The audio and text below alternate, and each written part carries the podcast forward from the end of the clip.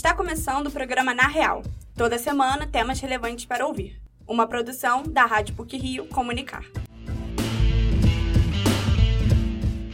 Com o objetivo de promover a inclusão e acessibilidade de pessoas com deficiência ou mobilidade reduzida, foi criado no Rio o projeto Praia para Todos. Este é um dos assuntos do programa de hoje. Vamos falar também sobre uma nova ferramenta de inteligência artificial capaz de conversar quase como um ser humano. Fique com a gente! Projeto Praia para Todos foi criado em 2008, numa iniciativa do Instituto Novo Ser, e já beneficiou 36 mil pessoas. Vamos conhecer melhor esse projeto na reportagem de Valentina Rocha. Está aberta a 14ª edição do projeto Praia para Todos, que promove acessibilidade para pessoas com deficiência ou mobilidade reduzida às praias do Rio de Janeiro. A iniciativa surgiu em 2008, a partir do Instituto Novo Ser, e foi a primeira do Brasil a proporcionar um programa de inclusão às praias. Muito além do tão esperado mergulho no mar, atividades de lazer e esporte também são oferecidas, como surf adaptado, stand-up paddle, vôlei sentado, frescobol, handbike, além de piscina infantil. Atualmente, o projeto contempla as praias da Barra da Tijuca, no posto 3, Recreio dos Bandeirantes, no posto 11 e Copacabana, entre os postos 5 e 6, sempre aos fins de semana. O diretor do Instituto Novo Ser, Fábio Fernandes, fala sobre como surgiu a iniciativa. O projeto, ele começou muito pequenininho. Ele era, ele começou lá no Leblon, no posto 11 do Leblon, e nós tínhamos uma tenda com duas cadeiras antigas e uma esteira que era feita de bambu. E foi a primeira vez que a gente entrou no mar com uma cadeira anfíbia. Então a gente começou muito pequenininho. E a nossa ideia era sempre poder expandir o projeto Praia para Todos. Mas a gente não tinha ideia de como fazer isso, a gente tinha vontade de fazer. Fábio afirma ainda que um dos principais desafios foi justamente a expansão do projeto. Nosso maior desafio mesmo foi chegar onde nós chegamos hoje poder colocar vários, alguns pontos no município do Rio de Janeiro, porque a gente acabava segregando.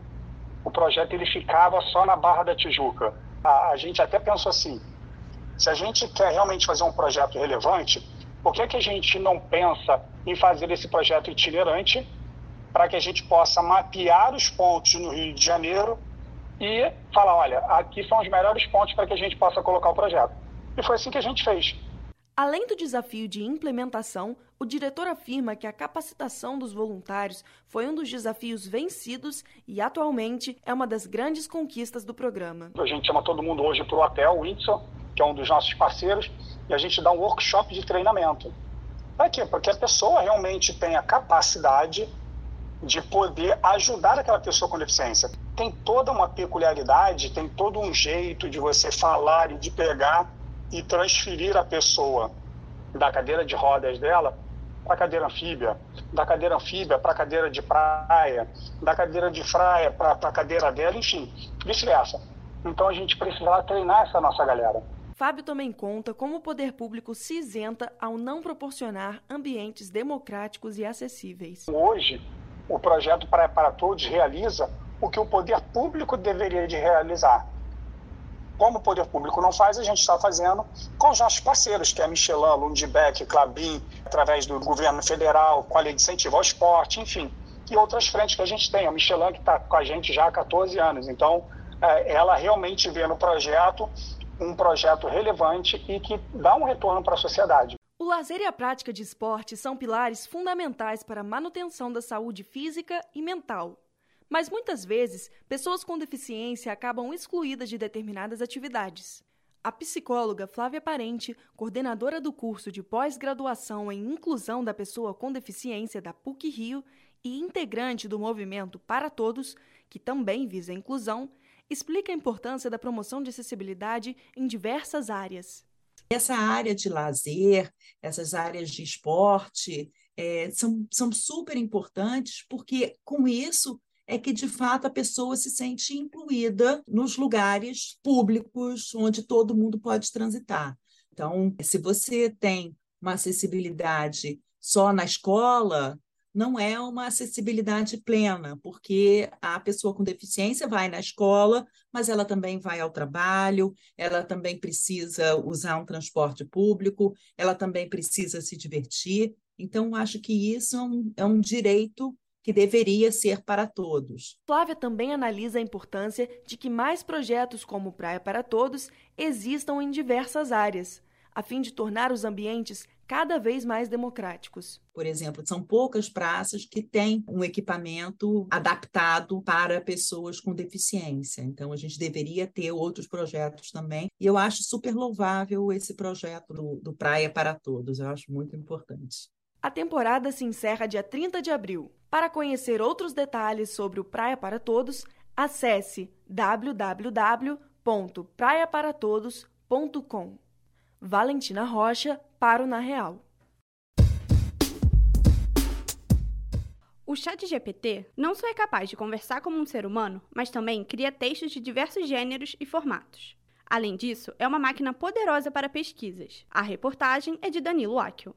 ChatGPT é um modelo de linguagem artificial criado pela OpenAI, que aprendeu a conversar com as pessoas imitando o jeito humano de se comunicar. É como se ele tivesse sido treinado com milhões de conversas para responder a perguntas e ter diálogos de maneira natural. Basicamente, ele é como um amigo virtual que pode conversar sobre muitos assuntos diferentes. O que você ouviu agora foi escrito pelo próprio ChatGPT, ou seja, é a inteligência artificial explicando ela mesma. Além de dialogar e escrever como um ser humano, o chatbot tem outras funções. Desenvolve códigos de programação, trabalhos acadêmicos e peças artísticas, como romances e poemas. Para que a tecnologia funcione hoje, a máquina foi treinada com uma base de dados massiva, com informações atualizadas até 2021. O professor de comunicação e linguagens Márcio Teles, da Universidade Tuiuti do Paraná, entende o ChatGPT como um assistente na pesquisa acadêmica, não como um substituto do pensamento humano. Após manifestar visões positivas da tecnologia no Twitter, Márcio recebeu críticas agressivas de parte dos colegas acadêmicos. Ele concorda que alguns alunos vão aproveitar mal o potencial do chatbot, mas outros vão se apropriar criticamente da ferramenta a inteligência artificial não é e nunca vai ser inteligente. Todo esse pânico que os acadêmicos têm, que a pesquisa tem, pressupõe que ela será inteligente em algum momento. E não vai. Ela não vai fazer o trabalho por nós, ela não vai criar nada novo, ela não vai ter inteligência. Não é isso. Essa ferramenta não é para ser inteligente. Ela pode nos enganar que é inteligente, mas aí é nós que estamos sendo enganados, né? O que a gente tem que aprender é como a gente pede para a ferramenta fazer aquilo que a gente quer. Eu acho que esse é o importante. Pergunta nesse sentido. Qual é o comando, porque são comandos, assim como a Alexa é, tem comando, né? Eu falo Alexa, ela liga e, fala, e, e é, espera o comando. Qual é o comando que vai me dar aquilo mais próximo do que eu gostaria? O coordenador do curso de Engenharia de Computação da PUC-Rio, Augusto Bafa, situa o ChatGPT dentro de uma cronologia. Sucessor da Alexa, da Amazon, o chatbot aponta para um futuro de sistemas automáticos e interativos, que em breve vão substituir a mão de obra pouco qualificada.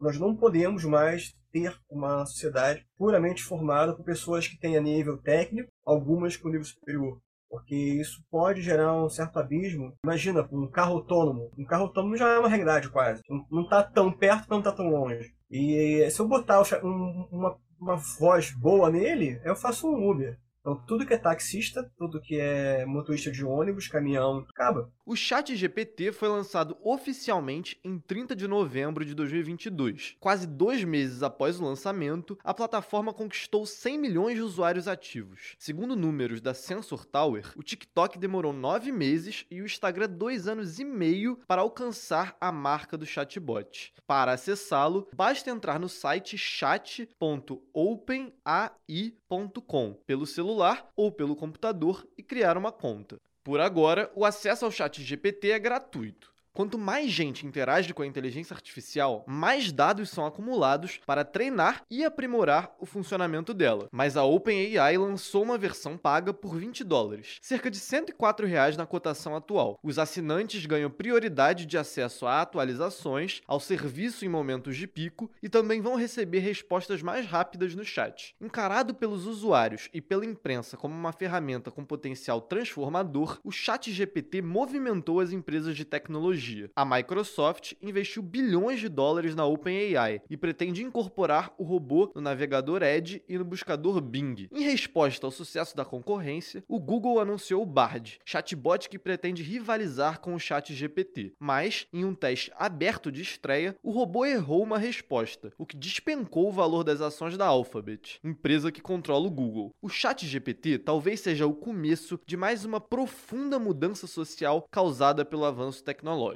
Resta aos humanos pensarem a ética e a política para que haja uma convivência benéfica entre a inteligência artificial e toda a humanidade. Danilo Akel para o Na Real. E, para finalizar o Na Real de hoje, algumas pílulas sobre o que foi ou será notícia nas mídias.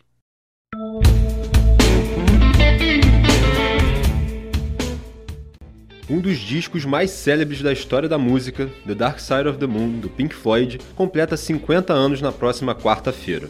O álbum, gravado pela Capitol Records, tem uma capa icônica com um prisma atravessado por um feixe de luz. Entre as faixas mais conhecidas estão Time e Money. No dia 24 de março, a banda britânica vai lançar um box comemorativo dos 50 anos do disco, que inclui CDs e vinis remasterizados, além de áudio Blu-ray e um DVD com novas mixagens e versões estéreo. Essa semana é comemorado o Dia Nacional do RPG. Criado na década de 70 por Gary Gygax, o jogo de interpretação começou de forma simples, com temáticas medievais, e evoluiu para o jogo atual ambientado em qualquer cenário que os jogadores pensem. Com mais de 50 milhões de jogadores no mundo, o RPG inspirou séries como Stranger Things e outros jogos eletrônicos como Elden Ring, vencedor do jogo do ano do evento mais celebrado do gênero.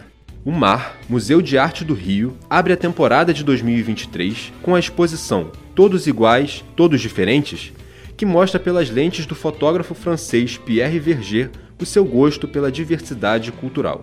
A programação conta com mais de 200 imagens que dialogam com questões sociais contemporâneas, ao mesmo tempo que enfatizam a pluralidade dos povos. A exposição fica na Praça Mauá, número 5, com ingressos a R$ 10 a meia e R$ 20 a inteira. O funcionamento é de quinta-feira a domingo, das 11 da manhã às 6 da tarde e vai até o dia 25 de maio. Até dia 16 de abril você pode visitar o Expodinos, o maior dinossauro do mundo, no Barra Shopping na Avenida das Américas, número 4666. A exposição conta com fósseis e réplicas da era Mesozoica, a idade dos dinossauros. Expodinos funciona de segunda a sábado de 10 da manhã até as 9 da noite e domingo de 10 da manhã até as 8 da noite até 1 de março quando passará a ser de terça a domingo. A entrada é 50 reais a inteira até dia 26 de fevereiro, quando a inteira nos dias de semana passará a ser 40 reais. A classificação é livre. O site Festanejo, em parceria com a Associação dos Cartunistas do Brasil, criou a exposição virtual Marília Maravilha, para homenagear a cantora Marília Mendonça, que morreu em novembro de 2021. Para celebrar o legado da Rainha da Sofrência, a exposição conta com obras de cartunistas de todo o país. Como se trata de uma exposição virtual, pode ser visitada a qualquer momento pelo site festanejo.com.br. O acesso é gratuito. Por hoje é só. Esse episódio foi apresentado por Maria Mariana Braga e editado por João Marcelo Santos. O programa Na Real tem supervisão e edição do professor Célio Campos. Lembramos que a Rádio PUC faz parte do Comunicar, que é coordenado pela professora Cristina Bravo. Até a próxima semana.